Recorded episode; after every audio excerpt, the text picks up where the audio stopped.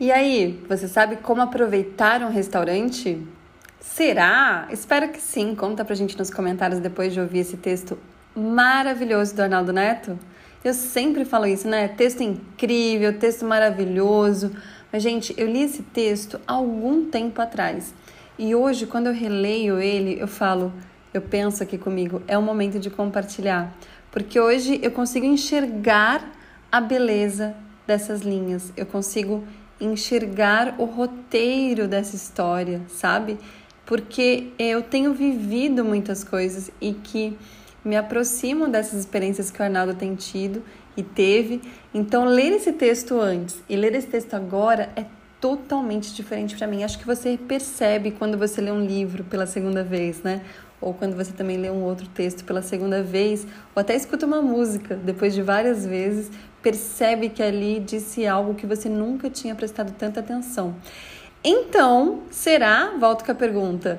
Como aproveitar um restaurante? Será que você sabe como aproveitar um restaurante? Eu espero que sim. Depois comenta com a gente também o jeito, né? A forma, a sua forma, o seu jeito, aquele jeito que, em que você aproveita um lugar, né? Aqui está um restaurante, mas que você aproveita um lugar, seja ele qual for, ok? Vamos lá? Como aproveitar um restaurante? Não é pela comida, nunca será, mas sim pela história, pela cultura, pelas pessoas. Se você for a um restaurante somente pelo prato, vai se decepcionar. Vá pelo ambiente, pelas fábulas que as paredes contam, para viajar através dos cheiros e sons. Há quanto tempo você trabalha aqui? Qual é o seu prato preferido? O que te trouxe para cá? Pergunte ao garçom e ganhe um amigo.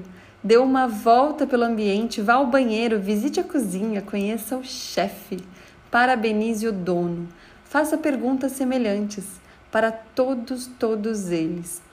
Ir a um restaurante é uma pequena viagem. Ontem mesmo fui a um restaurante chinês. Demorei 15 minutos para chegar e me senti na China ao emergir naquele ambiente, ao trocar com todos os colaboradores. Itália, Espanha, Portugal, Arábias, Argentina, Peru. Você pode viajar para esses lugares na sua própria cidade. Se você, ou melhor, desculpe, se for para um restaurante típico, é, se se permitir emergir não só no prato, mas na decoração, nas pessoas, abrindo os olhos, o coração, aguçando, aguçando os sentidos e deixando o celular no bolso. Com certeza vai poder viajar para todos esses lugares. Qual é o lugar que te faz sentir assim? Conta pra gente lá no Instagram, Helena de Propósito e Arnaldo de Propósito. Combinado? Conta lá, qual é o lugar que te faz sentir assim? O Arnaldo vai adorar saber, eu também. E a gente diz para você: bom apetite. Hoje sempre, vivendo de propósito.